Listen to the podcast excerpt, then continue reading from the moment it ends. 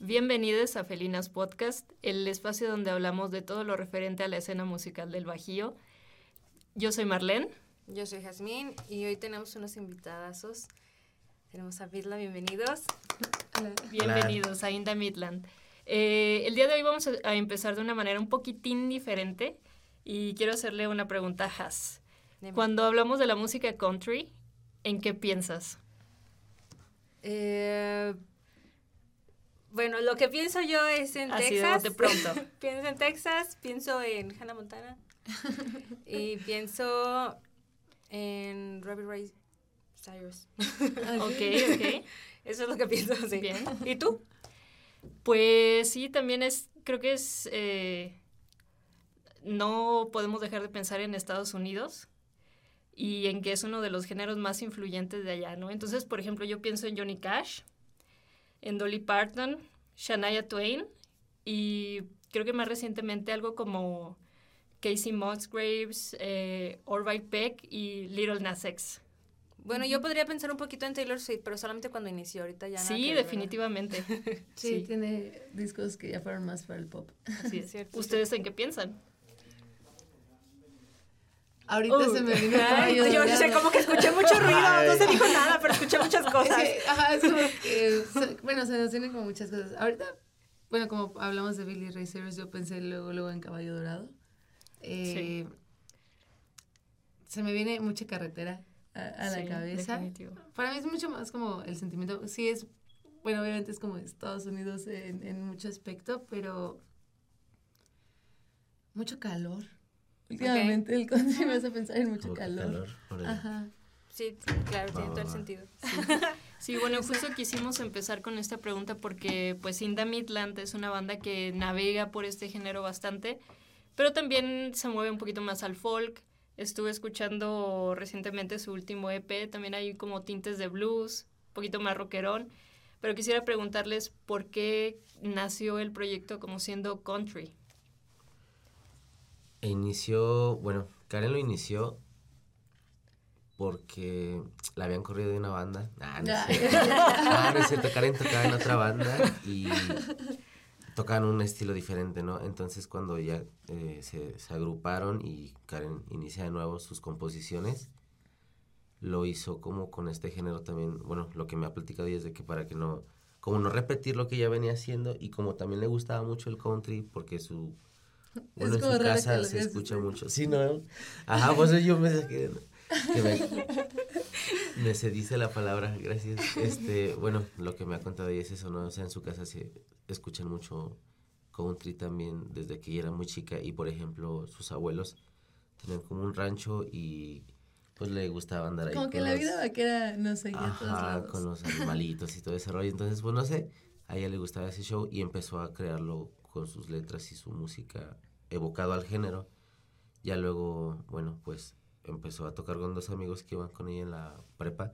Yo iba en la prepa también con ellos, pero yo no tocaba con ellos, o sea, era como, éramos compis y ya, y ya, ¿no? Así. De hecho, bueno, la primera vez que tratamos, bueno, que traté de cantar como en vivo la primera vez, es que yo me daba mucha pena, así fue algo que me costó mucho trabajo como irlo. ¿Pánico escénico? Sí, muchísimo.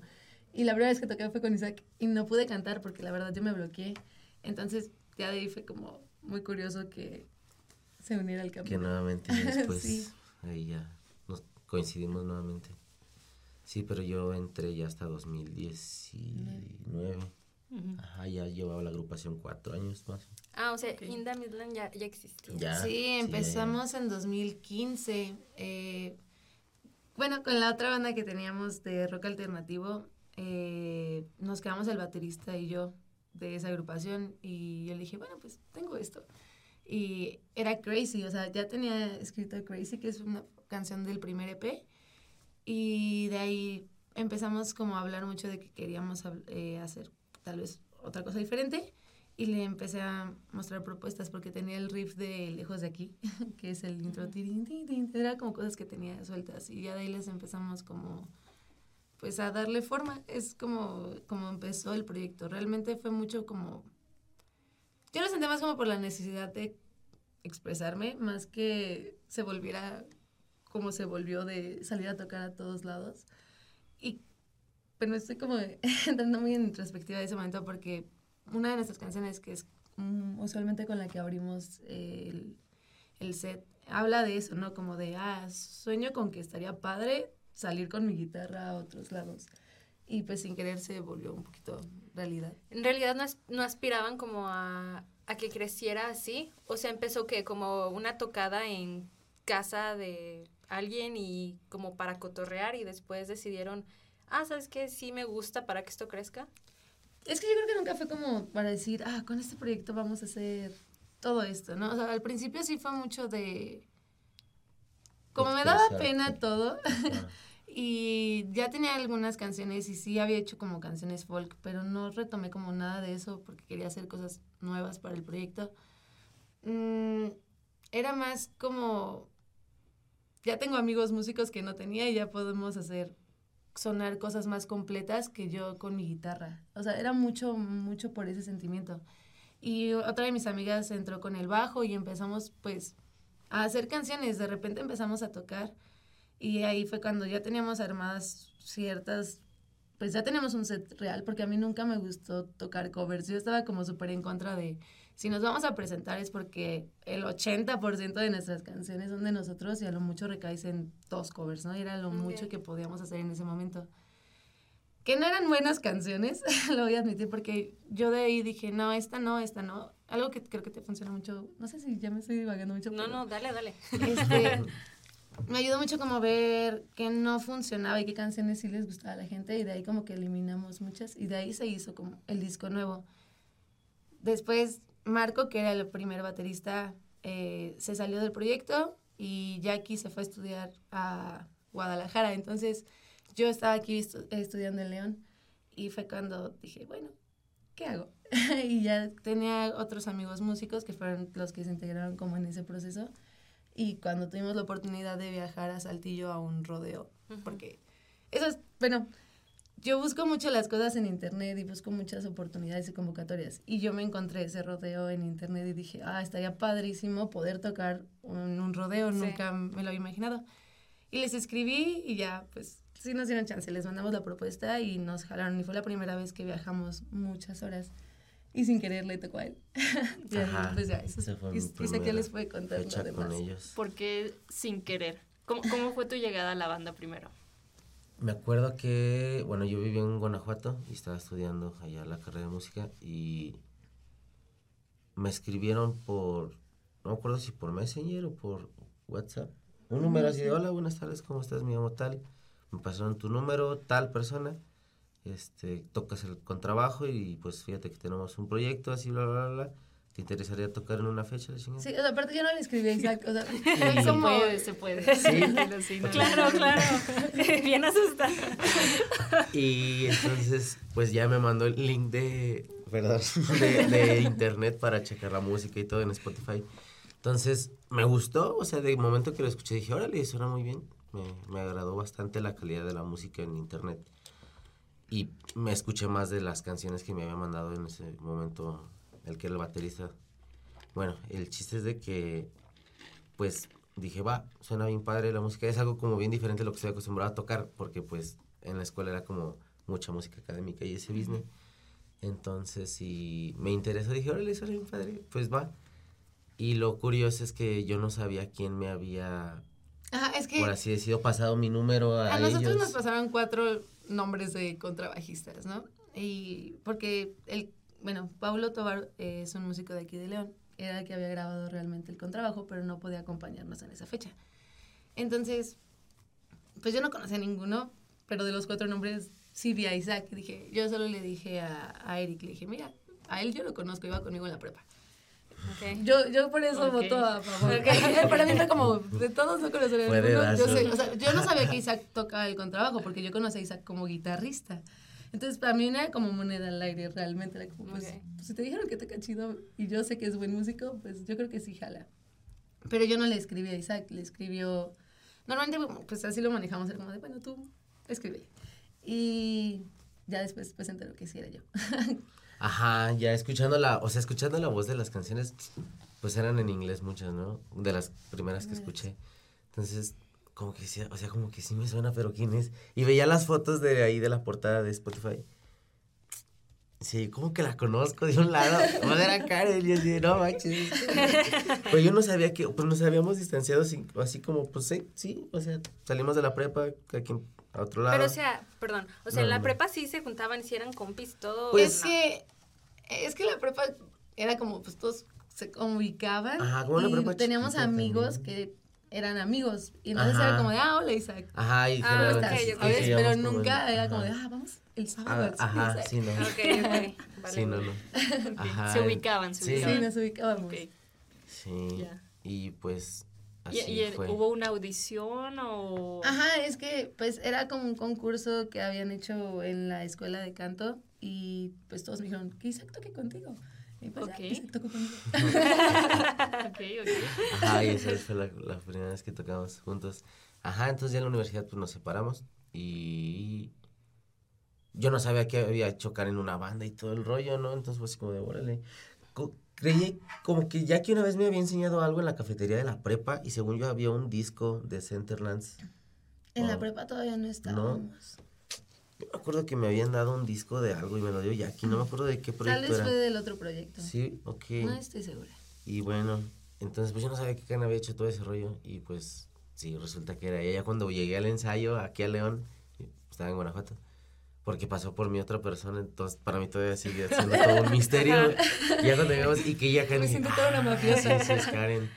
Ya sé, fue así como conocer al capo del cártel y ya pues llegó Karen. Pero muy pues, ya, confiado, ¿eh? Muy confiado. Sí. del número Oye, el desconocido, no sabe quién pasa por él, no sabe a dónde va. Ya sé. El músico tiene que... ¿Sí creciste aquí en México entre 2006 y 2002? No, y yo creo que las formas es como bien normal. O sea, acá, el- una paréntesis, una anécdota pequeña. Yo cuando estudiaba en Guanajuato me acuerdo que unos amigos me dijeron, oye, pues es que vamos a tocar este, el sábado. Ellos no eran de los que se regresaban a su casa el fin de semana, ellos se quedaban en, en Guanajuato. Y era de, bueno, pues vamos a tocar una fiesta y jalas, no, la neta yo no, no, no puedo, X, ok. Y llega el lunes y en la escuela, oye, es que sabes qué, fuimos a tocar una fiesta de narcos. Y yo, ¿cómo? pues es que se paró así, estábamos parados ahí donde siempre nos quedamos para ver si alguien nos dice, oye, una fiestecita, este, como tipo troqueros, ¿no? Así. Ajá.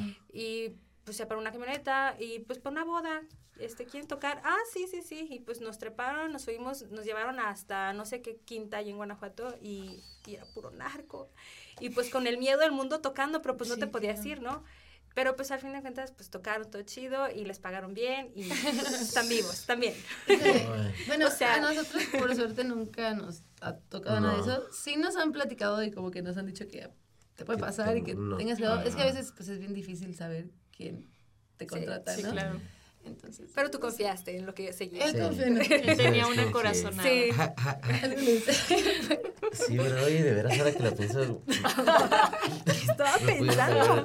algo ahí a media carretera. Ah, no, sí me quedé ver con él en el centro, así como en un punto muy concurrido. Ok, ok. Estás a salvo porque nada pasa en las plazas. Ah, no, es- Sí, sí, muy bien. Así fue. los juntó el destino. Ujú. Ujú. Ok, Y ¿Y de- pues- desde cuándo más o menos estás en la banda? De 2019 para acá. 2019 para acá. Sí, sí, esa fecha fue en. Saltillo, marzo. ¿Marzo? Ok, sí. Ok, y que de 2019 para acá lanzaron un álbum.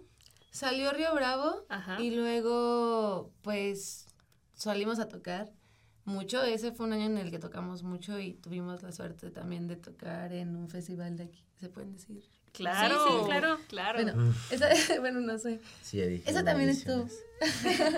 Bueno, que estuvieron participando en Tecate Bajío. Ajá, estuvo la Ok, competencia. ¿Cómo fue eso?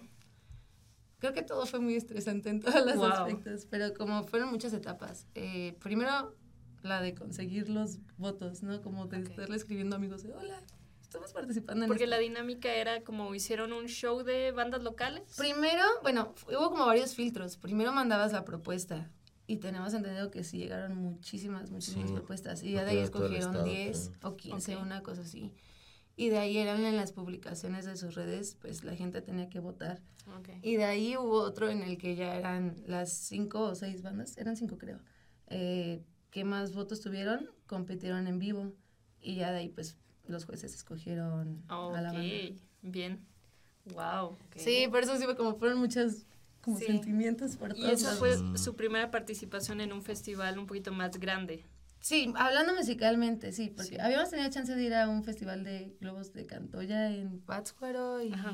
pues habíamos tocado en eventos culturales de Guanajuato, pero no habíamos tenido pues algo tan...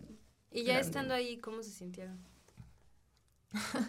Todo, porque ya se lo puedo decir presionada todo el tiempo. Wow. Ok, o sea, más que disfrutarlo, estabas estresada y presionada. es que creo que como somos independientes en muchas cosas y en ese momento era una banda todavía mucho más pequeñita, pues no tienes manager y no tienes alguien que se esté preocupando por todas esas cosas. Y cuando ves, bueno, la verdad, siendo como muy honesta, para mí era como de, sentía que todos estaban muy disfrutando el momento, pero también estábamos como de, oye, tenemos que hacer prueba de sonido, tenemos que checar esto. Y como que sentía que la mitad del equipo estaba como de, ah, déjame, me tomo fotos, y la otra mitad del equipo estábamos Oh. sufriendo con otras cosas. Entonces eso fue algo que para mí fue una... sí me Difícil de manejar. Ajá. Entonces, en eso sí, pero también creo que fue como algo que me dio mucha experiencia de si tenemos la oportunidad de tener otro escenario de ese estilo que no, o qué poder subsanar o qué evitar que nos pase. Ujú. Cuando tocaron, ¿qué horario les tocó? Abrimos el festival, fuimos los primeritos, pero también eso, pues a mí se me hizo como padre, como ser. Estamos acostumbrados a ser abridores también. Ajá, y nos no, gusta, no. la verdad. Ajá. Es divertido. Sí, estuvo padre. ¿Cómo sienten el público cuando ustedes son los que abren? Porque sí hemos tenido como muchas pláticas, Marlene y yo, de esto, sobre que, pues en los festivales eh, o en los conciertos, cuando ya sabes que vas a ver a un artista en específico, una banda en específico, sabes que les va a abrir alguien más, ¿no? Pero mucha gente dice, ah, no voy a llegar hasta que Toque la Ajá, banda, o en los festivales, ah, pues hasta que toque mi artista favorito, que, Ajá.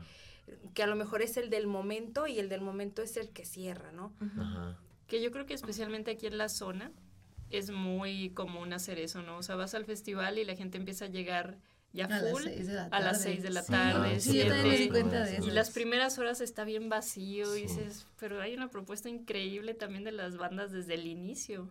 Porque precisamente hay gente que lo curó, hay filtros, Ujú. está seleccionado Sí, está bien bien, pensado. está Sí. bien pensado. Entonces, para ustedes, ¿cómo, cómo fue a vivir eso, no? O sea, ya como músico arriba es que del o sea, porque a mí como, como consumidor de música, a mí sí me gusta ir desde temprano y suelo escuchar la playlist que arman del festival o, o escuchar de verdad a todos los artistas que voy a ver si voy a ir un día o los dos. Entonces, a mí sí me gusta llegar temprano, pero pues es bien diferente. Sí, pues, no sé, yo siento que, bueno, es bien curioso porque en algunos lugares nos ha tocado de ser abridores y que la gente nos reciba bien, muy bonito, muy cálido y que haya gente, ¿no? También desde temprano. Generalmente cuando nada más es como un artista y nosotros, o así, o dos y uno. Y también nos ha tocado, incluso eso en, en nuestro propio, en, en casa, por así decirlo de que había un artista y la gente estaba al principio como un poco apática, si se puede decir. Y si nos quedamos como de no manches. Y, Pues, y, somos ganas. paisanos, ¿no? Sí, sí, Entonces, sí. pues sí, para echarle más ganas y al final ah, ya hubo un poco más de apertura por parte de ellos, ¿no? Como que no esperaban a ver otra banda antes de la que iban a ver. Iban a ver a la Garfield. Entonces fue así como de, Oh. no queremos escuchar a nadie más. Y pues bueno, tuvimos que ahí hacer circo, Malama pero le echamos ganas y al final echamos sí, muchas sí, ganas. Y al final les como gustó. que hubo apertura un poco por parte del público, pero sí Es al que creo que menos... la chamba como abridor es hacer que la gente Ajá, aguante exacto. un ratito, se divierta y les metes como en el mood. Y si logras ponerlos a bailar, yo creo que ya la lograste para, pues que el abridor, para que la, el, el, es- el el estelar, estelar, pues, tenga un buen show. Sí, sí han sentido que cuando abren, cuando, sí, cuando le abren otra banda o sí, sí, se han sentido o incómodos o, o sí se han sentido, ah, sí movimos a la gente, o sea, hicimos nuestra chamba. Pues sí, de Creo- ambas yo creo. Pero creo que casi siempre, bueno, al menos últimamente creo que sí hemos logrado Sí, conectar chido. Sí, últimamente traemos un buen conecte con, la, con el público en general como Karen principalmente, no sé, tiene mucho... Transmite mucho como con sus gesticulaciones y en general. Y por ejemplo Adrián también conecta muy rápido porque no sé, como que le mete mucho Mm. bailecito, ¿sabes? Entonces yo él siento que está siendo muy modesto porque él está bien loco y se la pasa brincando. Yo me la paso brincando atrás Es que miren, yo, yo lo veo y él decía, no, pues yo, yo tocaba mucha música académica Sí, y sí. lo veo comprometido desde la imagen hasta pues tener un contrabajo, ¿no? Y mover tu instrumento con esas Pues, Sí. dimensiones. Ah, bueno, ahorita el contrabajista Ahorita es es Adrián. Adrián. Ahorita toca la guitarra. Ajá, es Sí. que hubo como Ok, muchos ok, cambios. ok, una reconformación, sí. Pero bueno, se ve como el, el compromiso, Sí. ¿no? Y que eh, precisamente esta es- experiencia de estar de gira, de estar tocando continuamente, pues les da ese feeling, ¿no? Con el público, me imagino. Sí, bueno. Sí, se, es, siempre es una experiencia bien diferente. Y uno va sin expectativas y a dejarlo Ok. todo con, con ganas y pasión y gusto. Y en el camino pues te, te encuentras de todo, ¿no? También hace poquito en Guanajuato, o sea, sí nos tocó agridulce, por así decirlo, ya en la última fecha, pues como, no, ok, ¿qué está pasando? Pero bueno, pues vas aprendiendo y Ujú. es bien padre también, hasta los tragos amargos, pues te dan a no regarla luego, ¿no? O pues sí, conoces gente linda que también te ayuda y todo, más músicos, músicas y pues eso también está bien chido ver como la diversidad que hay en la escena y en el medio, si se puede decir así, que realmente yo también solo siento que es como, lo veo como una playa y yo siento que apenas ando viendo la arena desde lejos, ¿no? Y, todavía hay todo un océano por descubrir así, muy canijo. Precisamente eso que, que estaban diciendo hace rato que comentaban que pues ya habían tenido como pues una gira antes, que habían viajado bastante. Fue pequeñita, o sea, no se compara a la gira que armamos ahorita. Bueno, es que cuando estás empezando y de verdad, si estás empezando, no has, no has tocado realmente en otro proyecto que ya te conoce, que te ha ayudado a tener otras puertas. Si estás empezando de cero, eh, sacar tus primeras fechas sí es, sí es algo que es complicado. Entonces, sacamos a Popan, sacamos Querétaro, este, íbamos a ir a Puebla, pero la verdad no fuimos a Puebla porque en ese momento yo estaba estudiando y uno también tiene que invertirle como a las fechas y en ese momento sí fue como, no nos va a salir, mejor no la vamos a armar. Entonces, sí hubo como muchas cuestiones que tenías que tomar en cuenta Ujú. y ahorita que ya soy Godín, pues dije, sí, vámonos de gira de verdad. Entonces, en esta ocasión, pues, es que creo que sí todo, al menos nuestro crecimiento de nosotros ha sido como muy literal de personas, ¿sabes? Es Ajá. Ajá, es, ha Ha crecido sido con muy nosotros. curioso, Ujú. sí. O sea, de que a medida que han crecido también profesionalmente, eso ha Pues- impactado a- al proyecto de Inda Midland. Sí, O sea, porque... que ha ido nutriendo a la par. Sí, es que tal vez creo que por eso el- no hay como muchos tabús respecto a los músicos y cuánto ganas y, y la vida de rockstars que te das, ¿no? Si de verdad quieres hacer crecer tu proyecto, tienes que dejar muchas cosas de lado como, bueno, a mí personalmente hablando es como viajes o fiestas o salir como súper de "Ah, todos los sábados me voy a ir a tal bar. No, o sea, es como porque lo invierte, Sí. es lo que o sea, lo que te puedes gastar en- de tu quincena como persona normal. Bueno, yo lo veo así como persona normal de nuestra edad, sería pues me voy por unas cervezas. Pero realmente acá es como, no, pues es- son las casetas para Ándale. el siguiente fin de semana llegar a otra Ajá. ciudad. Entonces sí han, sí han sido como muchos Un aspectos. Exacto, es una como... cena.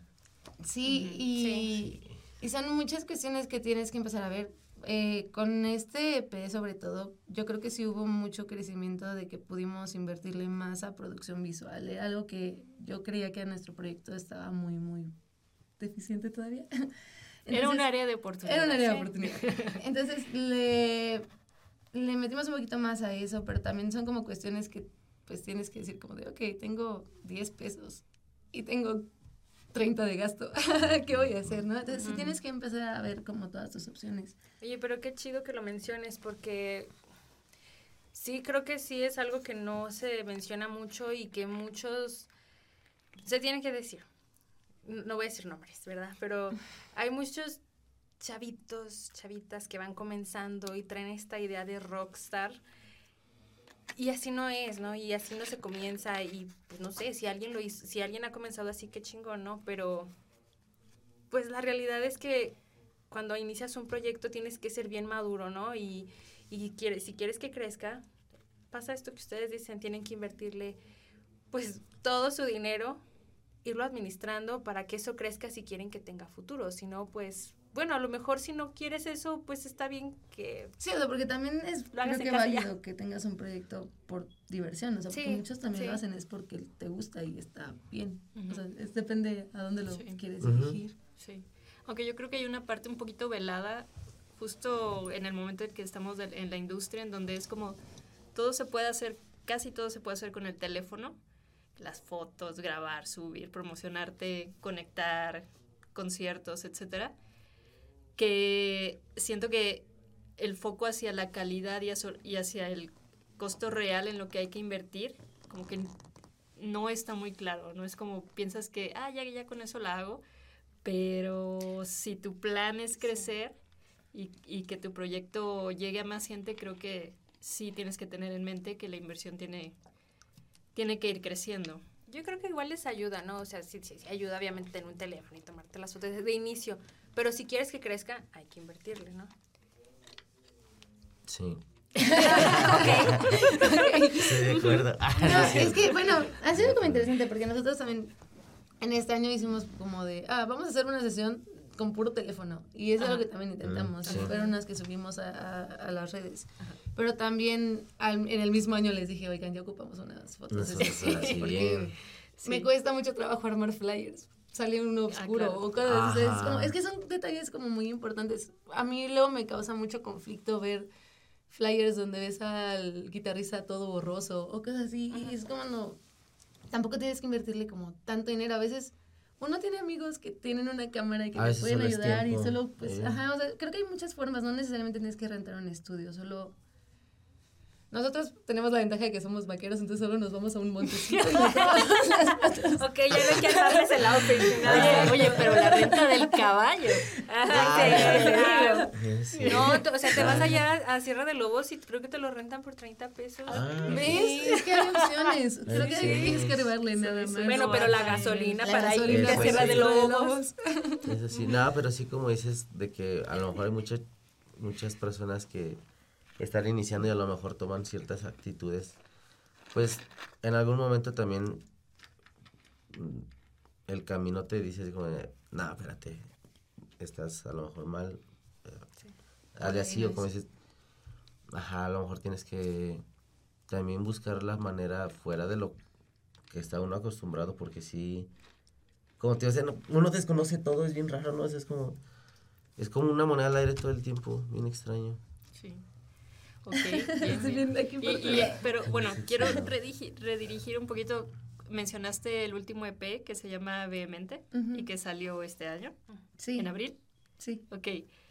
Eh, estos días lo estuve como escuchando con mucha calma, prestándole mucha atención y me gustó bastante. Muchas gracias. Y creo que sí se nota muchísimo lo, lo que comenta, ¿no? Como esta parte de incluir más instrumentos. Eh, hay, hay unas canciones que le meten un poquito más de blues, un poquito más de rock.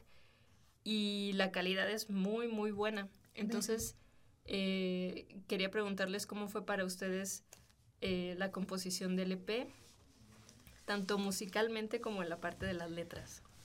Ok, A ver, está Para padre. que- está padre. Va, Para va. que los... Ah, ya. Tú empieza. Va. De la parte musical, bueno, en general era bien curioso. Mm, yo no había vivido un proceso creativo como lo viví en esa etapa, porque pues no sé, era muy diferente en la escuela, luego era muy diferente. Porque había acá como mucha libertad, eso era muy padre, o sea, era como poder plasmar realmente lo que sentías y lo que querías, por así decirlo. Y nadie te va a decir. Y "No, nadie estás te iba a decir, reprobado". ah, sí, de que, no, estás haciendo ahí unas octavas paralelas, ¿no? Entonces, pues era bien padre y sentía mucha libertad.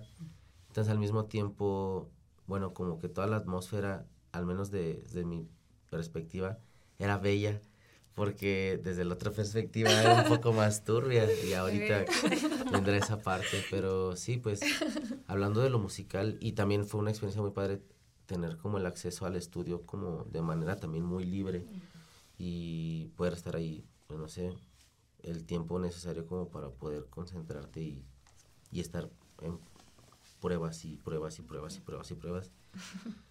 Siempre con un enfoque y como escuchando también mucha música y a ver a qué queremos dirigir y todo eso. Fue padre porque no sé, nunca lo he vivido con esa libertad. Creo que nunca había hablado de esto. No, no Eso de que eso libre, no. padre, sí, no. Sí, es, es- fue muy padre porque sí hubo oportunidad de meter y plasmar lo que tenía acá como En la cabeza. en la cabeza. ¿El, el autor lo- de las canciones eres tú o, o No. lo hacen en conjunto? Como... Este EP lo compusimos juntos. O sea, lo que había pasado con Freiner Small Town y Río Bravo, sí habían sido canciones que había compuesto yo, que las baterías había hecho Marco y que los bajos estaban entre Jackie y Emanuel, que era, era, bueno, y el contrabajista Paulo. O sea, sí, como que estaban las bases y unos le metieron mano y ya después cuando se salieron fue como de, bueno, grábalas tú, ¿no? Se las pasamos al que seguía y así estuvieron avanzando muchas de las cosas, pero para mí fue muy diferente el proceso porque todo lo demás estaba compuesto en mi cuarto, en soledad y en mi depresión prácticamente. O sea, Freiner Small Town y Bravo es como de sí, yo en mi cuarto eh, con mi computadora grababa la base y decía, no, esto sí no me gusta, no me gusta, y pues me la podía pasar horas. Y con Isaac fue como de hablar mucho y ser mucho más consciente de lo que estás sintiendo, ¿sabes? Es como de...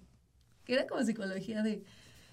No, pues es que yo me siento así, yo creo que había días donde no componíamos mucho, pero platicábamos mucho y sabíamos como qué sentimientos queríamos ponerlo y teníamos un concepto muy claro de qué queríamos hacer con el disco. No teníamos las canciones, pero decíamos, vamos a tener una tranquilita que va a expresar al menos esto y vamos a tener algo que va a hacer de esta forma. Y de repente empezaron a llegar, pues, porque la vida es así. Te pasan cosas y dices, bueno, voy a hablar de eso.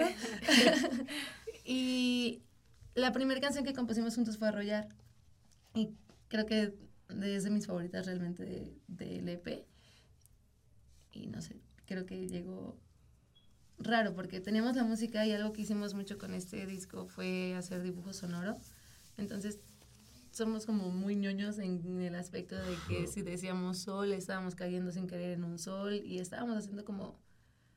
O sea, sí estuvo muy pensado. Parecía que no, pero nos tardamos bastante en armarlo porque no queríamos hacer un disco que tuviera cinco canciones como- de relleno y solo Ajá. una que digas, esta está buena. Ah, ok, ok. Eso sí, o sea, sí era algo que yo... Río Bravo me gusta mucho, había arreglos que no me encantaban y era algo que no quería que pasara con este EP. Entonces, tal vez ya teníamos la base, pero por meses era como, no, no me gusta, vamos a cambiarle esto. Y se lo cambiábamos y regresábamos al estudio y hartamos al Al ingeniero productor, todo el tiempo. al pero, pero pues era parte de, y de repente teníamos Monkey Brancher que estaba más a- al blues y yo le decía, es que está padre, pero le falta algo. Y pensamos mucho en el saxofón. Ajá. fue la primera vez que, que metimos saxofón. Y en este disco sí metimos más violín porque es que todo ha sido muy gradual por lo mismo que les decimos. Como empezamos desde cero, tu producción es bien pequeña, entonces el haber puesto ya tres canciones en Río Bravo con violín ya era como de, ay, ya, ya tiene producción. y, y con este disco fue como, bueno, vamos a mostrar lo que últimamente suena a la banda cuando nos ves en vivo en full band, porque ya Andrés, que es el que normalmente graba el violín en In the Midland, nos empezaba a acompañar más en vivo. Entonces, queríamos también demostrar como de, bueno, si escucharas In the Midland en full band, es lo más parecido a este EP. Y pues sin querer le seguimos agregando más cosas porque no teníamos saxofonista hasta Ok. ese disco. Ujú. Y ahora que mencionas al, al, al violinista, Ujú. ¿cuántos integrantes hay en Indamitna? ¿De Pues, base? Como de base, por así decirlo, se- serían cuatro, que es Karen, este José Carlos, el baterista, Adrián García, el bajista, y su servilleta, Isaac. Pero en vivo generalmente nos acompaña Andrés Tobar, violinista de aquí, y pues nos han acompañado así luego también. A veces nos acompaña un amigo que se llama Edin Hinojosa. Bueno, en las fechas del norte nos ha estado acompañando Edin Hinojosa en el banjo.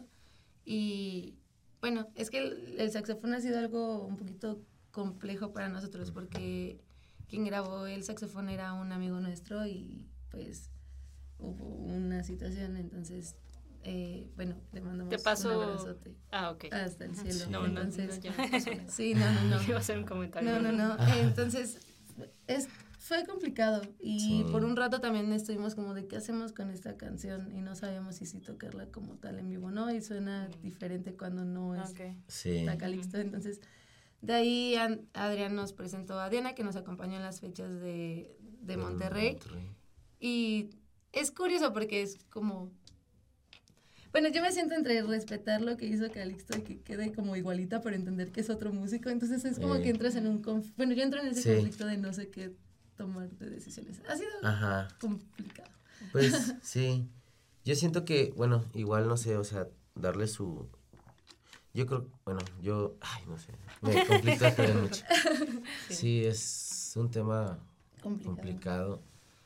Yo creo que quien toque las notas que él haya grabado, ya sea igual o diferente, igual, no sé, finalmente la, pues como la intención sonora de lo que era su instrumento, de todos modos va a, sentirse y a perdurar, no importa cómo las notas y cómo, ajá, todo eso, cómo está ejecutado y todo ese rollo.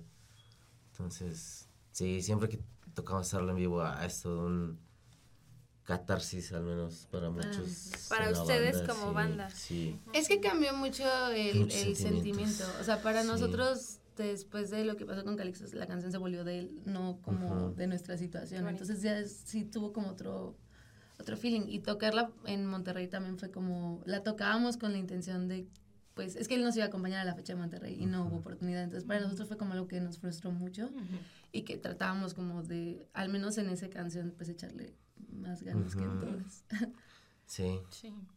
Una historia similar, yo la conozco de una, una, banda que no tiene nada que ver con el country, pero tuvieron un tema similar, el bajista de Metallica, oh, originalmente que falleció y tuvieron que pues buscar quién ocupara esos zapatos y, y, finalmente fue este bajista Trujillo.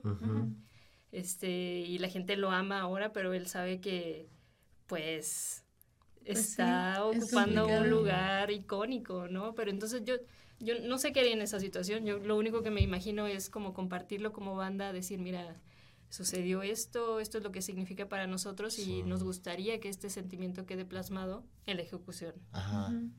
Sí, de hecho no hemos tocado el tema, creo. Con sí, es como, ha sido como un tema como de, bueno, es lo, ajá, sí, es como, sí. Pero igual, bueno, me imagino que a lo mejor lo sabe por el video, si se basó en la canción escuchando el video, ah, quizá ya no lo notó porque al final hay un, una dedicatoria. Una dedicatoria. Entonces, pues quizá... Sí, quien lo sigue saben qué significa la canción también. Claro. Yo creo que sí. Bueno, esperemos. quizá.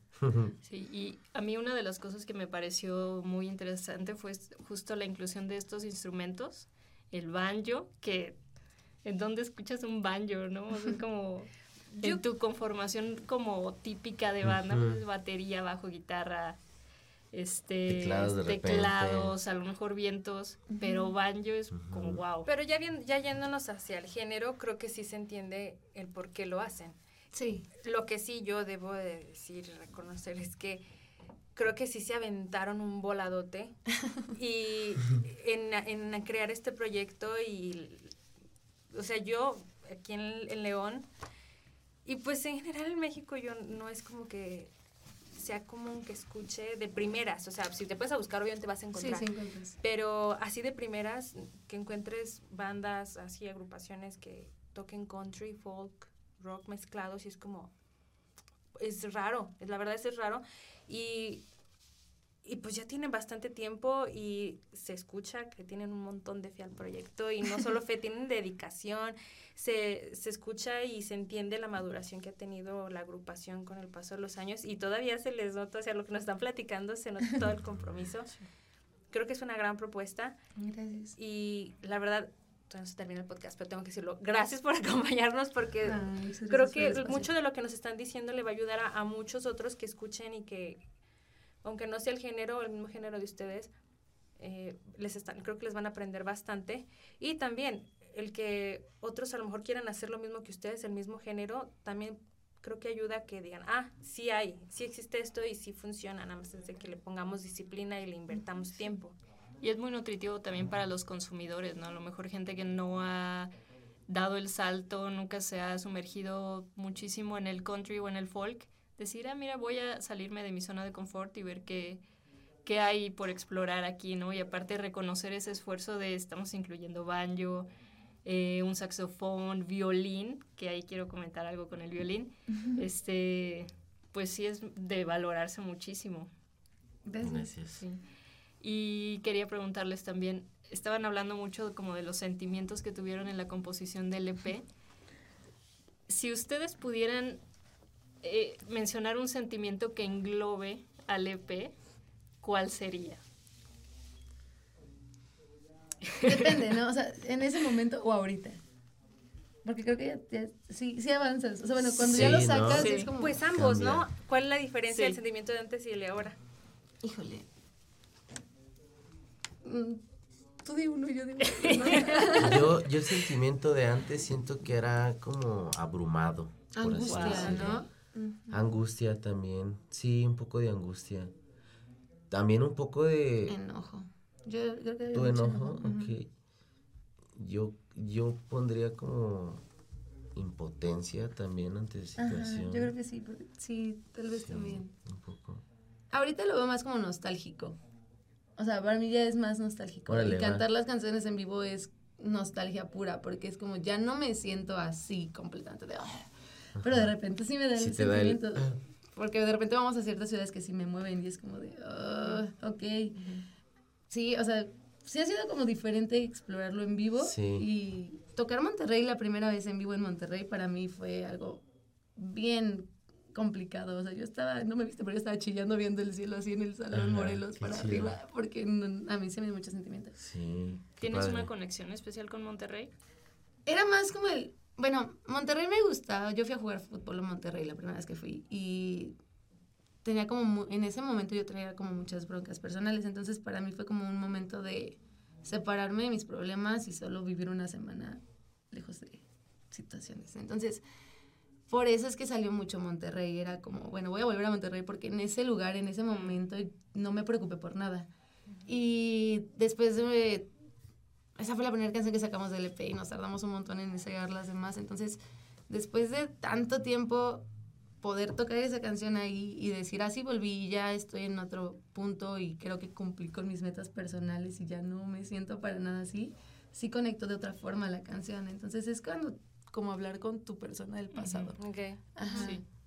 Sí. Wow. Sí, todas las historias.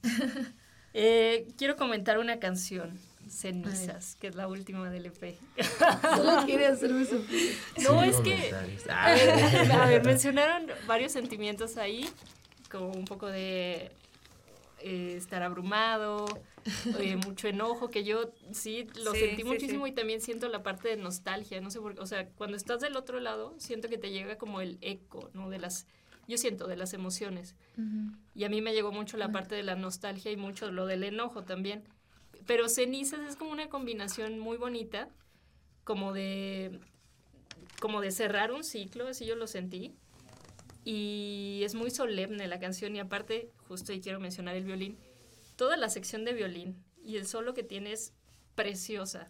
es muy bonita.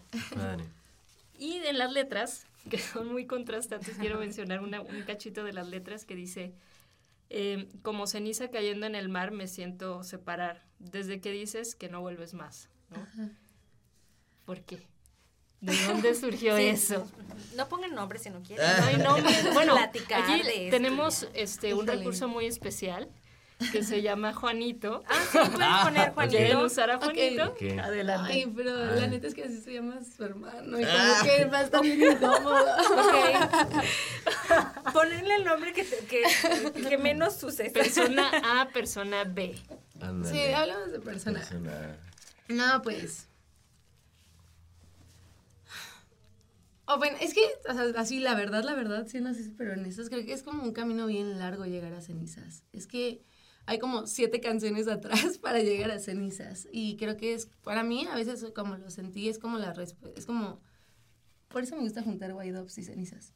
Porque siento que White Ops era como un, pudimos haber terminado limpio, pero no, valió, ajá, entonces para mí... Mira, en, en, el color, perdón que te interrumpa, pero, o sea, del título, ¿no? White Doves, como palomas blancas y cenizas, es como no, No, no. qué bonito. Ajá, entonces para mí sí era mucho eso, era, fue algo que ya después, como hablas contigo del pasado, sí me pegó mucho, como de, ah, ok, si no hubiera hecho como todo ese desorden, bueno, no hubiéramos tenido Río Bravo, pero no hubiera pasado tanto, tanto, tantas situaciones.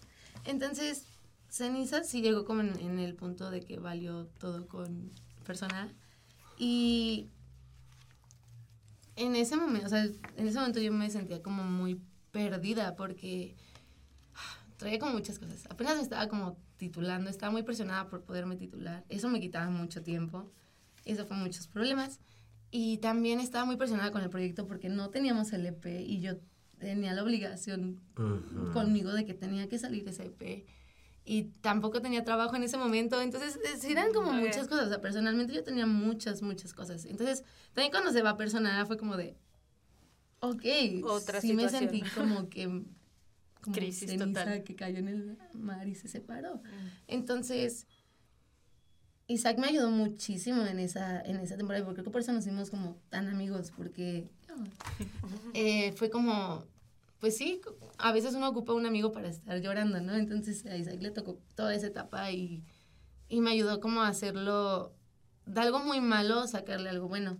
Ya sabíamos que queríamos una canción tranquilita. En mi cabeza iba a ser una canción bonita y tranquilita, pero no sabíamos que iba a ser cenizas. Y empezamos con la empezamos con la, con la letra. Había mucha más letra en esa canción. Decidimos que no, que había que quitarle algunas cosas y, y la, la acomodamos. Realmente fue como la forma correcta de decirlo. Y creo que de toda la canción tenía una producción muy diferente a todo el EP y era también como la intención de que pues solo fuera lo más puro y como la mejor despedida que podía dar, aunque después dijimos más cosas en otras canciones, siento que sí es como el momento, como tú dices, de cerrar las cosas. Y al principio solo éramos una voz y una guitarra en esa canción y Ujú. dijimos, es, es el arreglo que Andrés le quiera poner y lo grabó con el contrabajo otra vez Paulo y, y Andrés, que son hermanos. Entonces, ellos fueron los que le terminaron como de dar esa vida profunda y ya, pues todavía la producción del video fue como mucho más dramático, pero creo que sí, pues sí, nació literal. Al final lo caemos en que a todos nos han roto el corazón o todos sin querer lastimamos a las personas y es un sentimiento en el que nunca te vas a, creo que nadie sale exento, o sea, siempre te va a tener que tocar alguna vez. Entonces también, pues ya me tocaba. y Esa fue tu vez. pues ya. sí, entonces creo que fue como poderlo, fue muy, para mí fue algo muy bonito poderlo al menos expresar y sacarlo de esa forma. Sí. Sí, me ayudó. Wow. Wow, qué historia. Sí, eh, está chido saberlo, porque luego uno escucha las canciones y pues te inventas la historia y ahí yo soy de las personas que escucha las canciones y trato de acomodarlo a lo que me pasa, como Pero para sentirlo. Ajá. como para sentirlo y darle mi versión, pero sin duda es, también es buenísimo saber la versión de, de quienes lo crearon y ya tienes dos versiones, la Sí. tuya y la de otros. Y aparte, yo creo que mucha parte de las canciones eh, mejores jamás escritas sobre rupturas o desamor o lo que sea, pues surgen justo de una crisis De esas. de esas. sí, o sea, por ejemplo, a mí me, mm, o sea, yo la relacioné así con Don't Speak, por ejemplo. ok. Este, Ah, me- no, es que, bueno, hay, hay una versión de Don't Speak como muy de borrador antes, que la tocan con acordeón. Y como que me dio ese sentimiento, como, como así el sentimiento bien Mm, sí. crudo Bien, de bien, sí. mm, Entonces bien como que conecté con eso. Este, y decir lo que pasó con esa banda después de eso, ojalá que, bueno, que a ustedes les dé esa proyección y que conecte igual con la gente. Y al rato vamos a escuchar a cenizas acá en un... Todos bien Bien destruidos. Sí. Yo sé, hay un comentario Con en la luz del que celular. dice así, Ya sé. dos minutos de pura destrucción anímica. Como, perdón. Pero en el mismo disco también alguien te dice, esto es como Arenita vuelve a casa con Ajá. Monterrey". Entonces, es que Sí. sí, Es Pues sí, curioso cómo tratamos de cada que como muy percibe, diferentes. Sí. Y cómo, y cómo, por ejemplo, ahorita que dices que te evoca a, a Don't Speak, bien padre, o bien curioso más bien, cómo mucha gente lo, cada quien lo interpreta a su modo. sí, cada quien nos ¿no? mandó cosas diferentes Sí, de es esa bien canción. curioso. Sí, y pues realmente sí, bueno, no sé, en el video creo que sí también está bien interesante. Todo estaba planeado como, ¿cómo decirlo? Escénicamente, pero no contábamos con que ese día fuera a llover. Ah, sí. Entonces fue así como... La depresión más ¡Ah! Día que vamos a grabar y llueve, así. Chale, sí, sí fue triste. Sí, es que por eso la letra de ironía, esa, en esa época Ajá. estaba lloviendo muchísimo, o Mucho. sea, es que todo se juntó. Me gustó, sí, y así que fue que se fue, bueno, pues le va a venir bien al video. Es que se, Creo. con- se conmovió el cielo. Sí, este fue como un... Tengan pues lluvia para que se Una negra. vea. Creo que les falta un poquito de lluvia. No, no manches. Y sí, y ajá, y justo en ironía también dice una frase del cielo gris. Sí. Sí, Llovió estaba lloviendo mucho en esa época. Yo andaba tranqui, anímicamente nada más suave. Es que no te ayudaba el clima, era como, gracias. Nada, ya sé. Qué bueno que no vivimos en Inglaterra. No, sí, Depresión. depresión pura depresión. Sí. Ok, bueno. Pues para hablar de cosas un poco más felices, ahora están de gira. Justo en este momento están de gira. ¿Qué fechas siguen? ¿Qué les emociona? ¿Qué esperan de la gira? Yo, bueno, por- yo... Siguiente inmediata es Puebla. Ajá, Sí. Cholula y Puebla. Eh, y luego, pues, no, vamos a ir hasta Nogales. Nogales. Eso es lo más lejos que hemos ido. Ok. Entonces, Nogales y Hermosillo. Sí. Y luego vamos a tocar en Toluca y en Pachuca. Es que estoy como recordando todas las fechas. Y de ahí, en Sí, septiembre, ya vamos Morelia. a andar en Morelia. Y vamos a ir a Tijuana también. Nunca hemos ido tan lejos. Wow. Entonces, sí, es como... Sí, Sí, Sí. sí. nos- sí nos fuimos a la frontera sin querer. Sí. Qué chido. Y de ahí, hasta el momento, tenemos anunciado Ciudad de México. Sí. Es que pues, ya septiembre ya no cabía en la imagen tampoco poner Sí. más cosas. Entonces, Wow. sí, pero ahorita llevamos esas sin ¿Y, querer. y aquí van a tocar en, o, o cuándo o... ya fue. Pero, o sea, no- o sea, van a, van a, o sea, están armando, o sea, la gira que ya está armada, van a respetar esa gira y hasta que se termine es como de, bueno, tal vez en León hagamos algo. Pues... Estábamos platicando de eso. Ajá, estábamos platicando de eso en estos aquí. días. Tenemos, o sea, sí, ajá, o sea, justo cumplir quizá con lo que está. Y si en el camino se acomoda o se puede gestionar algo que quede, pero pues ya está. Ajá, que en- sí, pues ya que queden. Ajá. Porque algo que también intentamos hacer con esta gira era que quedaran como dos y dos, porque como somos independientes y los músicos que tocan con nosotros también tienen que comer, pues es como trabajen y nosotros trabajamos y ya nada más no somos dos días. Nos Entonces, se ha sido como algo muy complicado. Ok, cada fin de gestión. semana. No nos Son como... Este, En este va a ser el más largo. El más largo. Este Son tres fines los del que estamos tocando, porque Ajá. tocamos. eh, ya hicimos el fin de Guanajuato, que Ujú. fue Irapuato, León. Bueno, Irapuato, Guanajuato, León. Ahorita nos echamos el que fue de Zacatecas, San Luis. Zacatecas, San Luis. Y ahorita estamos haciendo. Bueno, vamos a ir a, a Puebla. Ajá. Entonces. No sé si tal vez. Ya tendría que ser tal vez después de septiembre que podamos volver Sí. para acá. Sí, porque ya las fechas de ahorita sí nos vuelven un poco locos. Bueno, igual nosotros vamos a compartir en redes las fechas que tienen. Este. Ojalá que se animen a hacer algo aquí en Claro León sí. antes de que se acabe la gira porque pues es larga. Las fechas son pues retiradas. Este, y pues vamos a estar ahí compartiendo sus redes y todo. Gracias. Y tenemos muchas cosas de aclarar con ustedes, pero el tiempo no nos está alcanzando el día de hoy. Si nos aceptan una segunda invitación. Nosotros contentos. Eh, y pues vamos a pasar a la última sección de- del podcast, es sobre las recomendaciones. Eh, cada uno si nos puede recomendar una banda local, un artista local. ¿De León o De. Guanajuato? No, del estado. Del estado. Yo les recomiendo a los chicos de Dalia. Son una banda de Irapato. Eh, van empezando, pero la verdad creo que van muy bien. Ya Sí. llevan dos sencillos, tres, Creo que ya tres. en plataformas. En entonces plataformas. los invitamos a que los chequen. Sí. Dalia. Dalia. Dalia. Ok. Ajá. Yo les recomendaría a Carpiro, es un amigo de Salamanca. Ok. Ok. Me gusta mucho su música. Me gusta mucho. Carpiro. Sí. Carpiro, sí. De hecho, acaba de sacar música nueva y me la mandó para escucharla. Y así de. ¡ah!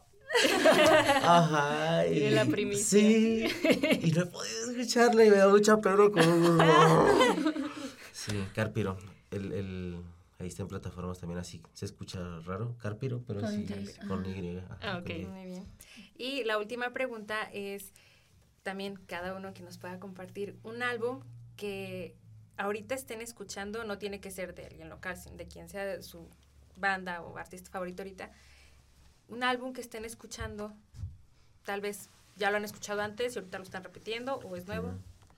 Pues yo últimamente No no he escuchado, he escuchado como al artista en sí, pero la verdad no sé cómo se llama su álbum porque está en un idioma raro.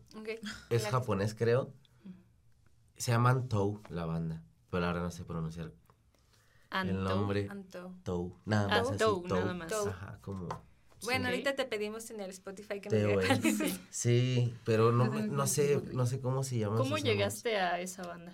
Me gusta Animals as Leaders, que es como metal progresivo sinfónico raro. No, Ok. sinfónico no, pues es como metal progresivo.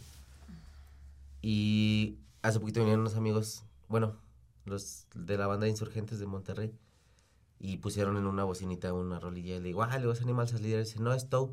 Ya, órale, sí. Y los escuché en la universidad. Entonces dije, órale, sí cierto, tengo mucho sin escuchar esta banda. Entonces los empecé a escuchar otra vez últimamente. Y eso es lo que últimamente escucho. Ok. Ya. Toe. Muy bien. Joya, cuando te reviven una banda que no... Sí, que tenías te ahí olvidada, sí, cierta joya. Es precioso, Sí. sí. Ok. Y tú? Ay, pues es que como ya estamos componiendo otra vez y ahorita solo escucho country.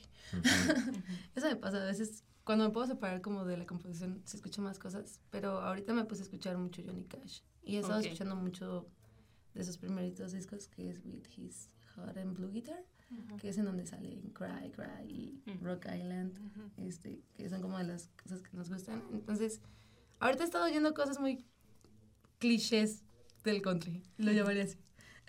Pero creo que ayuda mucho para entender.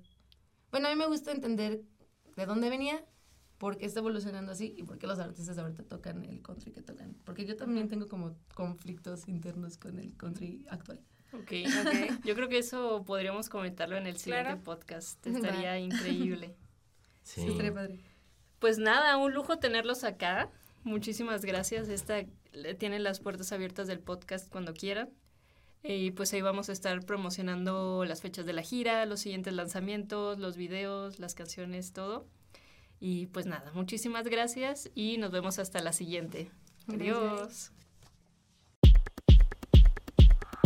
Esta producción es realizada en el Maker Space de León Joven. Tú también descubre, imagina y crea. Sé un maker. www.leonjoven.gov.mx